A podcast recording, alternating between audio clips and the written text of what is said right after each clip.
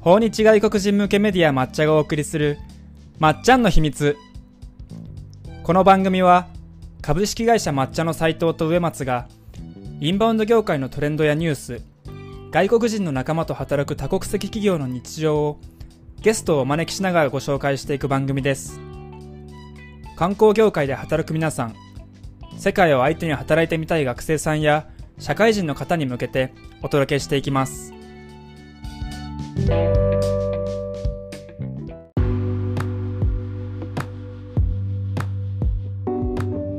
はいそれでは始めていきましょうよろしくお願いしますよろしくお願いします。今日は9月7日月曜日、はい。月曜日。おーも大きな台風がう、そうですね。直撃しましたね九州に僕の実家は、そうです。広島なんですけど、広島も結構やばいって言ってましたね。あの東京でも今日の朝結構ねあの雨風すごい音しましたけどねあと、あれだな。なんか僕、この間まで東北いたんですけど、東北も変な天気で、おかしな感じですね。ああそっかそっか東北行ってましたもんねはい。そうなんですよ。どどうでした？天気は天気は、なんか、若干曇りみたいな感じだったんですけど、はい一日だけめちゃくちゃやばい天気が、雷が鳴って、暴風がっていう感じで、まあ、なんとかなりましたけど、変な、全日本全国的に変な天気でしたね。ああそうですね、うん。さっきもあのランチあ青木さん食べに行ったらおうおう。あのものすごい雨に襲われました、いはいはい、はい。そしたらあのあのお店の大将が傘使ってくって言われてあの、えー。ビニール傘貸してくれてはいはい。ちょっと後で返しに行きますって言って あの借りて帰ってきました。いいっすね。地元の方っぽくて。はい。はい、はい。では今週の上松さんのニュースニュースって言っちゃったけど、はいはい。行きましょうか。教えてください、ぜひ。はい、えっと、先週はですね、えっと、まず宿泊旅行統計調査っていうのが出て、出たんですけども、まあそれは皆さんご存知の通りみたいな感じで、インバウンドは全然宿泊が来なかったのと、あとは国内もあんまり回復してなくて、で、グレ、えー GoTo トラベルが始まった直後なんで、ちょちょっと注目されてたんですけど、なんかまだあんまりって感じでしたね。うんっていうのが一個ありました。で、もう一個、インバウンドで、えっ、と、まあちょっと注目しているのは、ベトナムの、えー保健省さんの発表で、ベトナムが短期、ビジネス渡航者に限って14日間の隔離措置っていうのを免除しようじゃないかっていうちょっと発表をしてました。したのが注目してます。はい。えーベトナムって、あのーいち早く日本との、えーと、渡航制限解除に動いた国で、ビジネスでの行き来がすごく日本との間では盛んな国なんですけど、まずはそこが他国に先駆けて、えー14日間の隔離措置を免除したっていうのは、まあちょっと状態が動いたかなっていうふうな感じでポジティブに捉えてます。うんうんやっぱね、14日も待機させられたら、行く気なくなになりなりますよね。なんか、まあ徐々にですけどあの、国をまたぐ移動うん。が、なんていうんですかねグレーというかうん。なんかこう普通に移動している人もうんちらほらいるような話を聞いたりしていて、うんでなんかその人の話聞くとあの14日うん。その隔離されなくてもうん。こう PCR 検査受けてあ。の陰性だったらうん、もうあのなんだろう普通に生活できるみたいなえー、それどこの国なんですかね？それはねフランスですヨーロッパああ、ヨーロッパは結構そうなんですよね。観光産業盛んな国も多いし、うん結構 EU 内での行き来とかもう止められないし、みたいな感じで、結構ヨーロッパは、なんか、その辺進んでますよね。進んでるって言っていいのかわかんないですけど。うん東南アジアは、ベトナムはこんな感じですけど、なんか、タイが先週100日ぶりに新規感染者出たとか、っていうニュースが出てたりとか、えフィリピンー、が結構大変らしいですね。最近ですか？はい、なんか国によってやっぱ雰囲気に差はあるみたいですね。なるほどねはい。なんか、あとベト、なんか、知り合いの韓国人の方が日本から韓国に戻った時に14日の隔離処置されてたんですけど、まあ、なんか大変そうでしたね。で食事とかは全部出るんですけど、うんまあ、やることないって言ってて、すげえ大変だなと思いました。はい。はい、これ解除してほしいですね。はい。で、次はですね、えーっと、と、なんかこれは大きいニュースっていうわけじゃないんですけど、一つの動きだなって思ったのが、うん。えっと、一つ目が JR さんが、鉄道輸送っていうのを、まあ、よ鉄道輸送っていうんですかね。あの、っていうのを、えー、拡大させるっていうふうに言ってました。うーん。要は、えっ、と、まあ、お客全然乗ってないんですよ。今もうん出張客とか特に。うん。なんで、なんか新幹線の中に、あの、荷物を乗せるみたいな。で、うんうん新幹線の駅がある地方から東京に物産品を送るみたいなことを、うんうん前、去年の、何年か前からやってたらしいんですけど、ちょっと拡大させますよっていうリリースを出してました。はい。で、そうなんですよね。新幹線に乗って生産者が、えっ、と、生産者が新幹線の始発駅とかに持ってって、それをそのまま駅に、東京駅の駅に持ってくるみたいな感じで、もともとそれを、えっ、と、物産市みたいなのを東京の新幹線のある駅とかでやってたんですって、それはまあなんか駅内でよく見るじゃないですか。うんうんなんかそれを、今年はそれを拡大させて、個人のお宅まで届けるようにしたいみたいなことを言ってうん。て。えー、どうやだってやるんだろから、しなんか EC ショップとかと連携するらしいんですけど、新幹線って正直、当然そのヤマトさんとか坂尾さんとかと比べると早いじゃないですか。う。はい。乗ったら。なんで、なんか、この放送では、その日の朝に、お客さんが注文したら、そのまま新幹線にそれ乗っけて、その日の夜におとお自宅にお届けするみたいなこと書いてあって、面白い。これすごいなと思ってました。で、まあ、あの、継続化するかわかんないんですけど、このあたりのコロナで、あの、使われなくなってる自社資産みたいなのの活用っていうのは、これから動き増えていくんだろうなと思っていて、で、同じく来週、あ、先週出たニュースで、これは高速バスなんですけど、高速バスも同じようなことやってるんですよね。はいはいはい。えっと、これも高速バスの相乗りっていう、う相乗りバスかな相乗り便かな？かな？っていうのが、前、去年からあったんです。産地直送相乗り便って言って、うん。旅旅客用の高速バスに、えー食品乗せて、東京都内とかに物持ってくるみたいなことをやって、やってて、うん。それを、を実際に高速道路で運んできた食材を提供する、えーレストランみたいなところがオープンするんですって。今度。えっ、と、これが、立地が新宿になりますね。それが、えーバスの相乗り三丁目テラスっていうんですけど、で、その場所は、その販売するだけじゃなくて、地域のプロ PR の、まあアンテナショップみたいなことだと思うんですけども、うんうんとしても活用されるっていうところで、抹茶とも縁の深い香川県水戸吉さんもやられるらしくて、へ三丁目で水戸吉を感じるみたいな。っていう風に、あの、やってますね。っていうのが生まれてて、ちょっと交通インフラはちょっと今、あの、落ち込んじゃってますけど、その、それをまた、えー、なんですかね、いい機会として活用していく事例として面白いなっていうふうに思います。これってはいなんかあの、なんだろうね一周回って逆転の発想というか、まあそうっすね。あの僕がフィリピンとかその東南アジアの国に行った時に、はい。あのバスのそのなんだろう、はい。トランクというか下の部分にうん。それこそ宅急便の荷物をたくさん詰めて、で、バス停でこう受け取りに来てる人、はい。はい。もう当たり前のようにいたんですよだからあのバスの下に荷物乗せて、まあ、受け取りに来るっていうことって、まあ、せっかくこんだけ人運んでんだから荷物も運んだっていいよねっていうのを、うん。なんか一周回ってやり直すというかなんかそういう感じですよね、うん新幹線とかもまあ、面白いですよねはい。そうなんですよね。で、発想がねうんその日に来るって結構なんか体験変わるなっていう気はしてて、はいはい頼んだその日に来るって。なんか、はただ早くなるっていうだけとか、新幹線で運んでくるっていう面白さだけじゃなくて、一その日のうちに届くっていうスピード感って、なんか結構面白いなと思いますね。うんなるほどはい。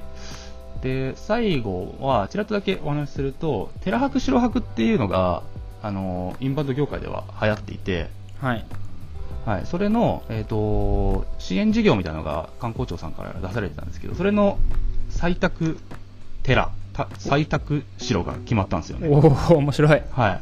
はい。あ、これちょっとあれですね。あの、URL が微妙に間違っているな。えっと、そうなんですよ。で、えっと、僕個人で大須城だったっけな？とか、お城は僕前からなんか知ってたんですけど、今回お寺で、えーお寺がほとんどなんですよね。で、あんまり知らないお寺が多かったんですけど、比叡山延暦寺が入ってるんですよね。はい。それはすごい、なんか歴史でしか見たことねえな、みたいなのおで、すごい楽しみです。滋賀県大津市なんですね。ー団体研修とかワーケーションプログラムとかもうん、やるんですすね、延暦寺でそうですね。修行とかしてみたいですけどね。確かに、はい。うん。で、島、そうですね。四国の霊場とかも入ってますね。四万十町で。ええーでなんかきょこ去年ぐらいからの、まあ、日本の観光の課題として、あのー消費額上げなきゃいけなくて、自然とかお寺とか、なんかそそれまであんまりお金になってなかったものを、ちゃんとしゅ、あのーお金を使ってもらえるようにしましょうっていう方針があるので、まあ、それがちょっと動いてきたかなっていうところで注目してます。はい面白いですねこれは、あはいちょっの多分やってみないと分かんないだろうけど、うんうん、きっと面白いんだろうなと思いますそうっすね。こういうのやってるところが、はい。そうですね。なんか、お寺がこういうの出してるのも面白いなと思いますね。自分たちで、うんどこが絡んでるのかもしれませんが。はい。そんなところです。はいじゃあ今週もありがとうございました、第2部にます。行きましょうはーい。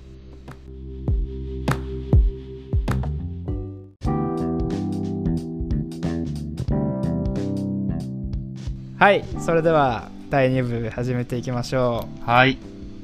今日のゲストは、えー抹茶の反対寺編集部のふみさんにお越しいただきましたふみさんよろしくお願いしますようこそ。よろしくお願いします。お、元気ふみですね。です。はい。元気元気元気まあまあ元気。元気ですか？ふみさんは実はですねはい。あのー植松さんのはい。奥様でいらっしゃいますはい。新婚です。は新婚ほやほやはとか言わないからさ、じゃああのふみさんあの、はい簡単に自己紹介とあとは抹茶るの仕事内容について教えてくださいうん。はい、ふみこです。台湾の方です。はい。今は、ま、あの、抹茶の反対寺編集部の編集者なんですけど、あの、とりあえず、つ反対寺の記事を執筆、編集と取材、案件の取材、企画などをいろいろしています。はい。ふみさんは台湾のどこ出身なんですか？台湾の牡蠣というところですが、多分、あまり知られ、知られ、知られ、知られてないと思いますね。うん台中と台南の真ん中ですが、アリさんの方が有名かもしれないですね。アリさんアリさんってう、いうんがあるところ。うん。うん。アリさんってあれですよね。お茶も有名ですよね。お茶が有名。そうそうそう。ん。うちにもいっぱいありますよ。アリサン茶。へえそんなふみさんはそうですね。抹茶の反対寺編集部の中でもあの一番こう日本のなんかディープな側面というか、毎回こう読み応えのある記事を書いてくれる編集者の一人なんですけれども、なんか実はあれですよねあの前ちらっと聞いたんですけど考古学者になりたかったっていう話を。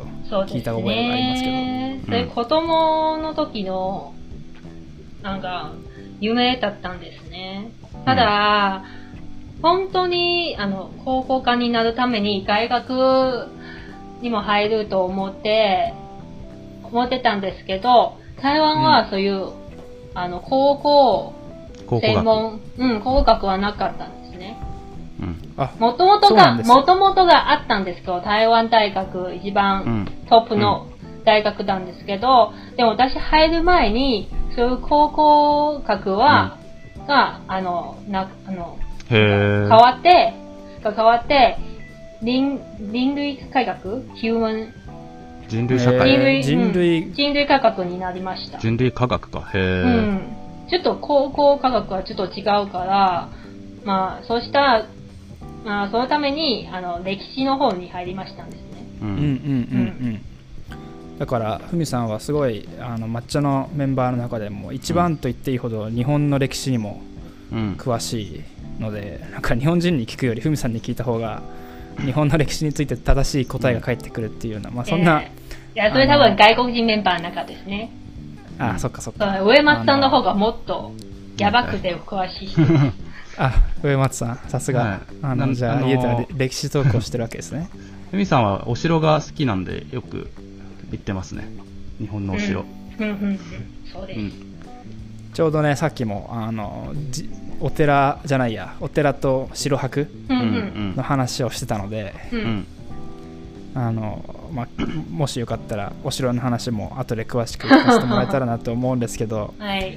あれですよね、あの、秋田に今回行ってたんですよね。はいそうですね。先週。一昨日ぐらいまでかなはい、い行ってました。で、秋、あの、秋田城も行きましたね。はい。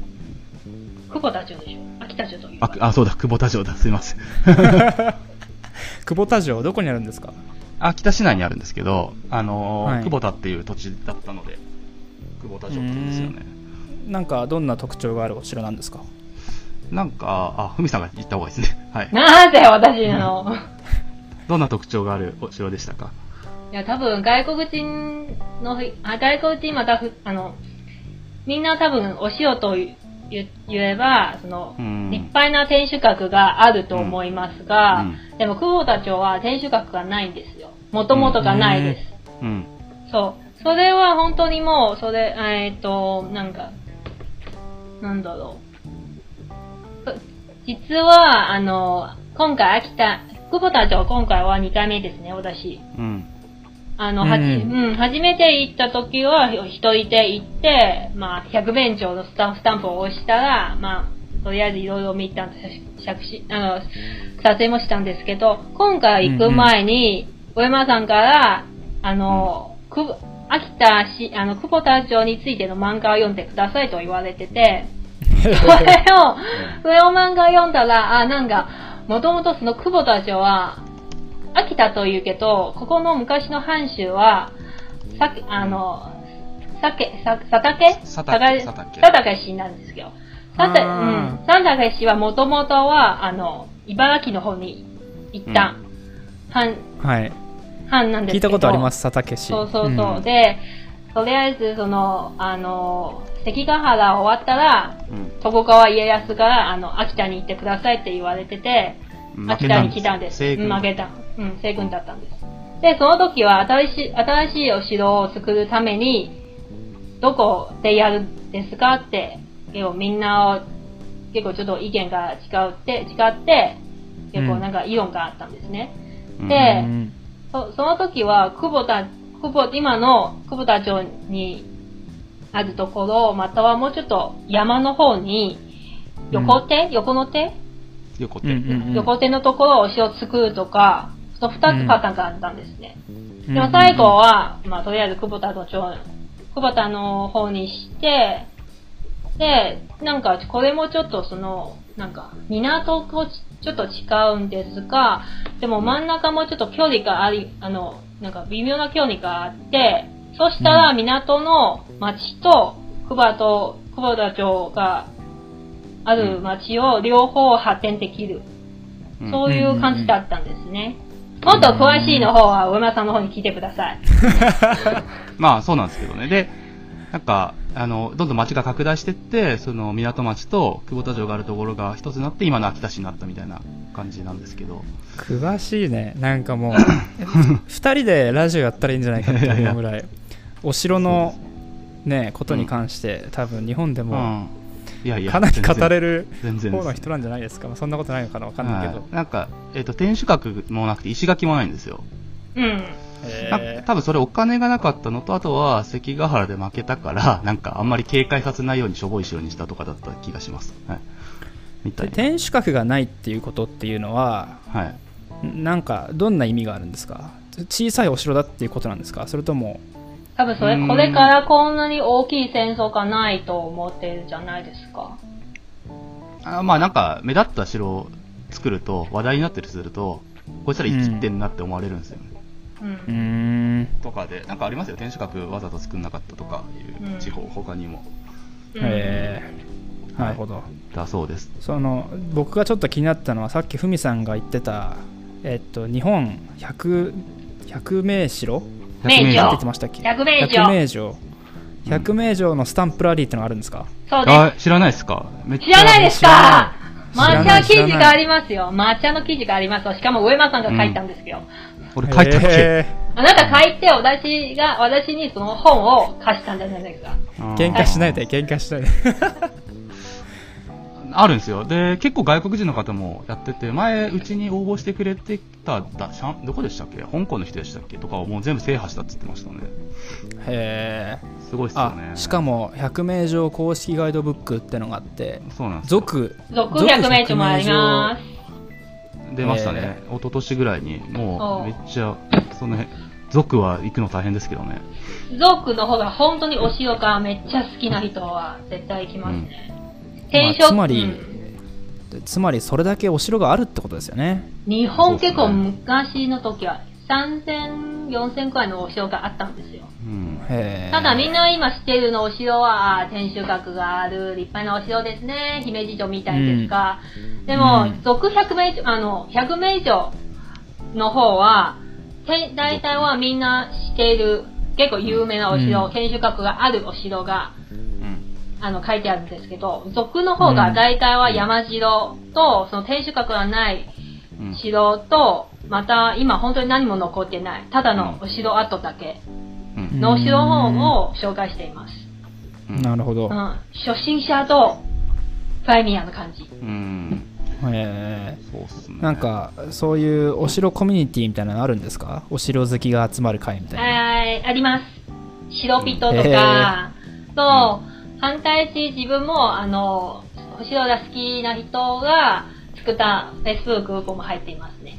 へうん。えあじゃあ台湾の方でも日本に来るときにそのお城を回りたくて行くみたいな人たちもうん。やっぱりいたりするんですか、うん。いっぱいいますよ。私のあの友達も、その百面城は全部、全部回って、うん。その、なんか、すごい。証言みたいなものも、あの、書類ももらったんですね。へしかもその書類をもらうために1万ウォンも払います。えへいや、でも、100名以上制覇するって結構すごいっすよ。なんか、アイヌの城とか、北海道のなんか結構アクセス悪いところとかにあるんですよね。そうです。百名城の一番お魔王と言われるのは、あの、ナンバーワンのお城ですね。えはいうん。北海道にある。あ、そうそうそう。根室のそうそうそう。根室半島？茶師軍。茶師茶師石軍茶師わかんない。読めないですね、僕も。茶師石軍。えーこれお城なんですか？これ今ちょっと写真で調べてるんですけどまあ本当にまあ城跡だけ、ねうん。城跡だけですね。へえ面白いねこういうのってうん。でもそのの台湾の方は何回日本に来て制覇したんですかね？それとも日本に住んでる方、いや、日本に住んでいるより、観光を通して来た人が、あの、早く達成できると思います。なぜなら、交通費の問題です。あー、JR パス。そうです。うん。なるほど JR パスを使って、1週間ぐらい、また5日ぐらい、めっちゃお城のために、ま、めっちゃ回ってるんですね。実は私ま、実は私を、あの、日本に来たばかりの時、その、その時まだ、留学ビザにこ、あの、に変わってないんですから、うん。観光ビザで JR パスを2回買って、2回を買って、そのパスで東北のお城は全部回ったんです2週間で。なるほどめっちゃねそれはじゃあなかなか安かったなぁ今もできない。なるほどそういうからくりがあるんですねそうです。うん。はいはいはいで、しかも外国、あ観光客だから、あの、今回、わざ、あや、やっとよ、あの、日本に来て、とりあえずいろいろとこう行きましょう、そういう気持ちがあるので、日本に住んでいるなら、まあ別に今今回じゃなくて、またきチャンスがあるでしょうと思っているなら、なるので、すぐ完成することがないですね。なるほどそうですね。すごいですね面白いんですけどね。うんでもやっぱ、マネタイズ難しいんですよね、きっと。スタンプ無料でポンと押すだけですからね、入場料数百円払って。まあいや、それは場所によると。うん。うん。お城も有料にしちゃえばいいのにってお城結構有料ですよ。何天守閣中とかが有料ですけどね。いや、うんいやいやいやいやいやいや、そういうことじゃないですよ。うん。まあ、とりあえずお城が入るなら必ずお金が払う。まあ、天守閣入るとか、天守閣あるところは天守閣が入るので、うん入るためにおあのお金が払う。うんでも、例えば天守閣がない、全体、お城はあとは全体的には、お城だったら、そういう入場費もか、入場料もかかりますね。例えば、うんうんうんあの、八戸の、あの、八戸。八戸のところはそういうことですね。ううんうんまあ、でもお金と取れるところって結構一部なんですよね。姫路城とかはお城結構広い範囲でお金取れたりするんですけど、うんうんでも、それこそ姫路城山城とはか難しいから。そうですね。久保田城これかへえなるほどいやもうこれ城の話だけでなんか 1時間以上話せちゃいそうですけどはい。さっき聞きたいと言ったのどんにどんどん行こいやいやあの秋田はどうだったんですか？あの秋田犬かわいいう。秋田犬。ね秋田犬かわいいな本当に今回は秋田犬を見るために秋田行きました。うん。おーお城と秋田犬がテーマの旅行ですか？そう、そうまあそうですね。いやー、お城私てて今回はテーマじゃないです。もういたこ、い もういたことあるから。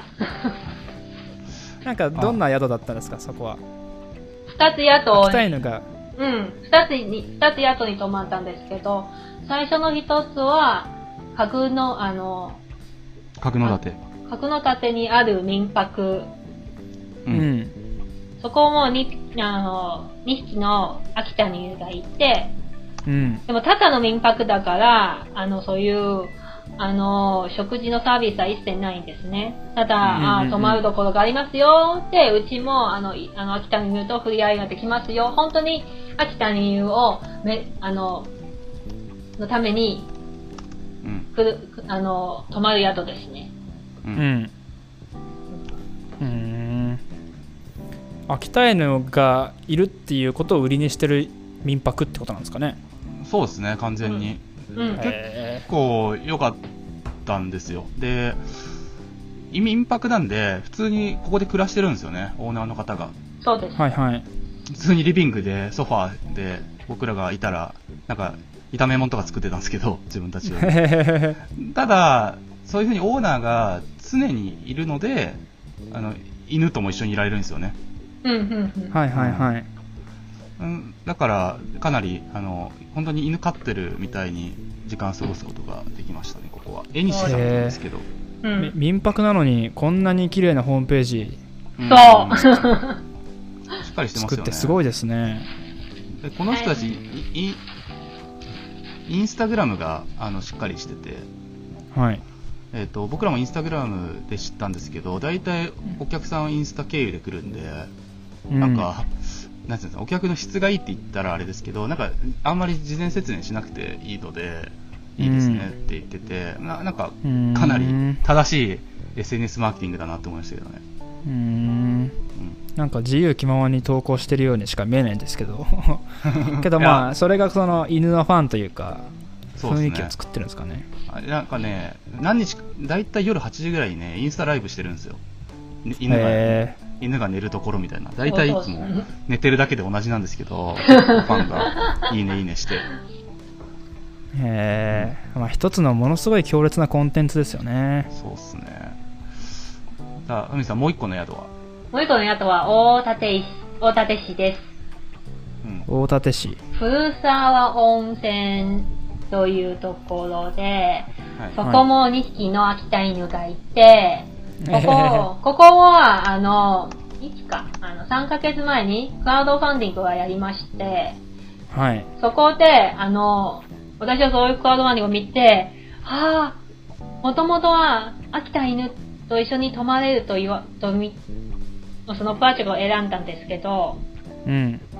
もともとは本当に一緒に寝ると思っていますが、うんでも完全に私の日本語が間違えて、そういうことじゃなかった。めっちゃショック。どういうことだったんはですか実際は？いまあ、要はロビーにずっといるんですよ。この2匹が。はいはい夜7出迎えて時まで。朝8時から夜7時までいるんで、まあ遊ぼうと思えばずっと遊べるんですけど、ねはいでももともとは一緒に寝ると思ったんです。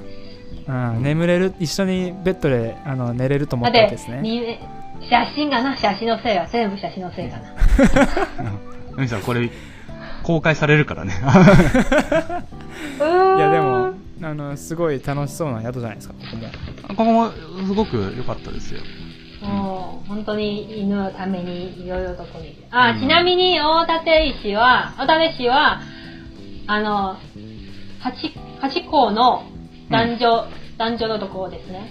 うん。うんハチ公が生まれた、ハチ公の聖火みたいなのまだあるんですよ。なんか、ハチ公が生まれた家みたいな。そうそうそう、その家族まだ住んでいるから、うん。えで、ここも、そうですからここもは、あの、秋田犬の里と言われてて、うん。ー、はいはいうん。きりたんぽ鍋そう、きりたんぽとハチ公のふるさとっていう風に駅に書いてありましたね。うーんで、秋田犬ツーリズムっていう組織は、まあ、秋田犬を結構観光に全面に推してる地域でしたね。前から知ってたんですけど、駅前に秋田犬会館っていうのがあって、うん。あ、違うわ、秋田犬の里か。で、市内の方に秋田犬会館っていうのがあって、それぞれ見てきたんですけど、それぞれ秋田犬がいるんですけど、うんうんうんうんうん。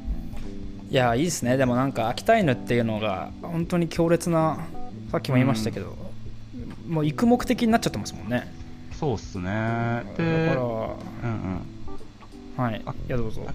秋田犬ツーリズムっていう組織があって、そこが、まあ、はい。プロモーションを担当してるんだと思うんですけど、そこは結構、あのー頑張ってるというか、うん。あのよく旅行泊とか行ってもブース出されたりしてるんですけど、うんうん。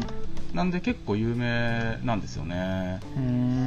ただ、さっきも言ったように、秋田犬って、まあ、番なんか大きいし、番犬だし、うんあの結構常に触れ合うのって難しいんですよね。うん。うん。うんなんで、あ、違えた。えっ、と、なんで、実際行ってみたら、触れ合えるところって、今僕らがし説明した宿ぐらいしかあんまなくて、あとはちょっと遠くから見るみたいなうん感じで、なんですよね。で、で秋田犬ってもともとコンテスト犬なんですよ。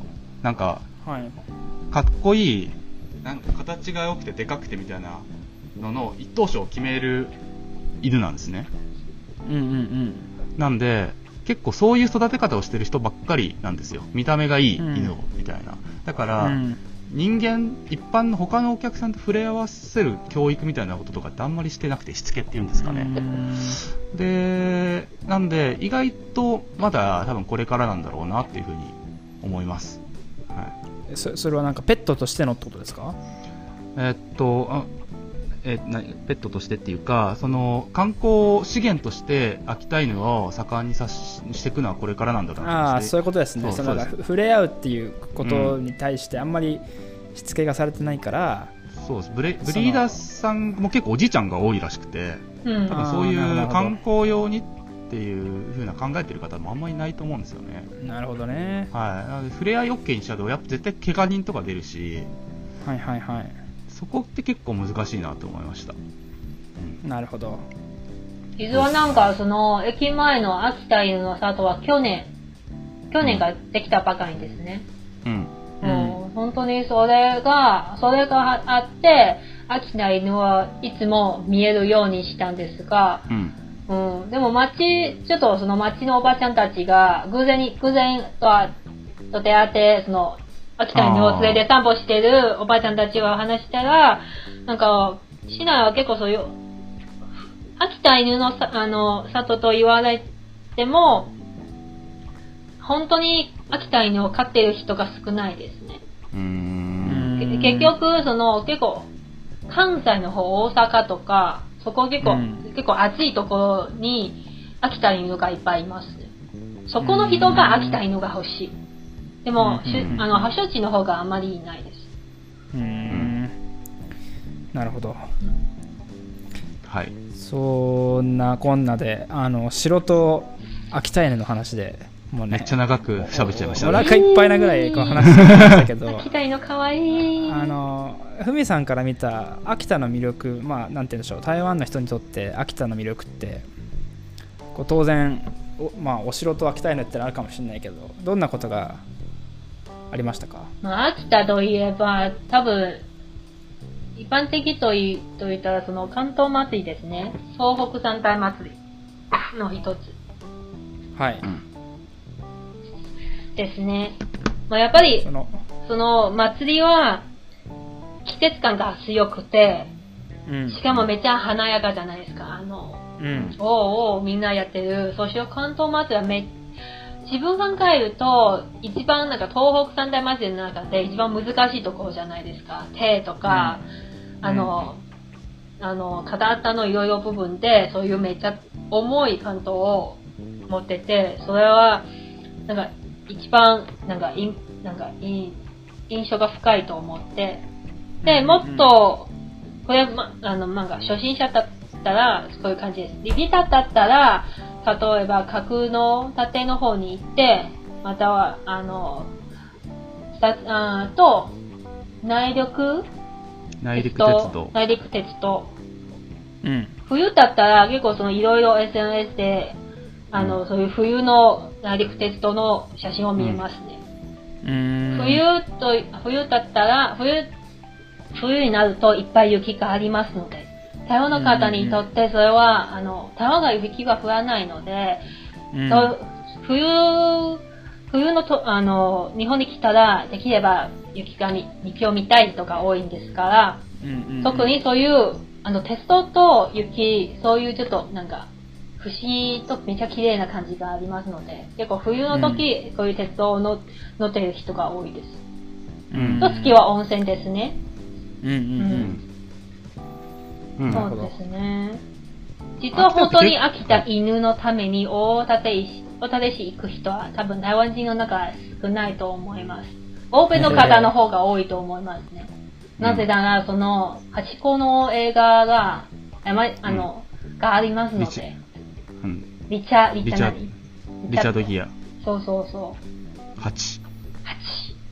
うんで、なるほうん。どまあお祭りとあとまあ雪遊びっていうのはねあの台湾の人、まあ、横手のあの鎌倉もありますしうんうんうん。あの雪雪っていうイメージは秋田には台湾の人は持ってるんですかね？特にその鉄道ですね。あーさっきの出てるそうなんだうん。あ、うん生ハゲ、生ハゲも結構。うん生ハゲねうんなるほどうんなるほど、自分も一回参加したんですが、本当におすすめです。そこはね。生ハゲのお祭り、うん。めっちゃ雰囲気が、うん。すごい。なるほど。逆に悪いところというかここは交通あの交通。交通。うん、今回も自分も、自分も、あの、いたんだ、いたんだかわかるんですけど、前は結構私、前、あの、なんか、日本に来たばかりでそのデアパスを持っている時はね、うん。デアパスがもを持っているから、とりあえず、秋田ではなくて、そその時は計画も立ってないし、ただ、あうん次はどこ行きましょうで、こういう感じはパーパーで、あの、うん。あのー新幹、新幹線を乗りましたんですが、で、と、とりあえず、秋田から青森行くとか、そういう、うん岩手とかそういう行きたかなんですけど、今回は本当に秋田県内だけ、うん。あの、移動して、移動しましたんですが、うん。例えば最初は、まずは秋田市行きまして、新東京から新幹線で秋田市に行くなら、その途中で、角の盾も通ったんですね。一回角の盾通って、あの、秋田市に行く。で、うん次の日は、あの、戻って、角の盾に行って、なんか、ちょっとなんか、じゃあなぜわざとまた戻るのそういう感じがありますね。しかも、新幹、あの、これも新幹線乗ったんじゃないか。あ、新幹線じゃなかった。で、次は角の盾から、あの、おあの、大館市。うん、大館市行く。ここはね、大館、あの、角の盾から大館市行く、あの、移動するのは、新幹線と、あの、内陸鉄道の時間はほぼ一緒。うん。2時間以上かかります。新幹線でも一緒ですよ。うんそれはよく、あの、なんか本当に山がありますので、結構交通不、めっちゃ不便ですね。移動するとか。まあそこはねやっぱりあとはやっぱり観光客ってなかなかこうレンタカー借りて行こうとかそうですねあ。地方に行けば行くほど車じゃないといけないところがあったりとか、そう。しでもただ、ここ、地方移動してもそれも3時間かかるとき聞きました。車で。ですから本当に秋田の北の部分は結構行くのは難しいと思いますね。なるほど。うん。そもそそもそも秋田って結構新幹線だとと時間かかるんですよね、確か。うん、そうです。うん、っていうのが一個と、あとはやっぱ周遊パスがあった方がいいなと思いますよね、県内とかの。でいあのととあのー秋田市、角館と大館とかっていう土地が離れてるんで、そこをなんか自由に行ったり来たりできるパスがあったらいいなと思いました。あとは内陸鉄道って結構良くて、田んぼアート、なんかほぼ田んぼの真ん中を全部電車の通るんですけど、うん。た田んぼアートがたまにあって、田んぼアートが近づくとアナウンスしてくれるんですよね。うんうんううんん。車掌さんが、もうすぐ右手に田んぼアートが見えますとか、えもうすぐ写真スポットですよとか言ってくれてて、それ結構楽しくて、なんか移動自体を楽しめる仕組みがあったらいいんじゃないかなっていうふうには思いますね。うんローカル鉄道自体は楽しいんですけど、はい。ローカル鉄道いいですね、本当に。うんもう少しなんか見どころを教えてくれるとか、あとはなんか駅弁有名なところあるんですけど、なんかうん。降りてらんなかったんうんで、なんか降りる時間とかなかったんで、なんか、なんか昔の電車みたいに、車両、電車近くまで売りに来てくれるとか、なんか、まあ電車の中を、ねうんそうそう、電車を自体を、移動自体を自体を楽しめることにしたらいいなと思いました、僕は。なるほど。はい。あのすごい余談ですけどこの間黒部の,、まあ、あの富山の黒部行った時のトロッコを乗ったんですけど、はい、うんはい。あれはまさに移動がアクティビティになってるなと思いましたねああのーいいっすね。見どころここを見てくださいとかっていうふうにうんアナウンスされたりとかするし、うん。まあ、そういうのはね意外とあるかも。そういうの言われたら見ちゃうし。うん。あのあるかもしれないですね。もう一つ内陸鉄道のいいところを言いたいです。はいどうぞ。いや、先ほど言ったその、そろそろ写真、写真のその、あの、スポットとか田んぼへ見えるとき、アナウンスだけではなくて、そのスピードも、あの、遅くなって、へほほとんど止まると感じですね。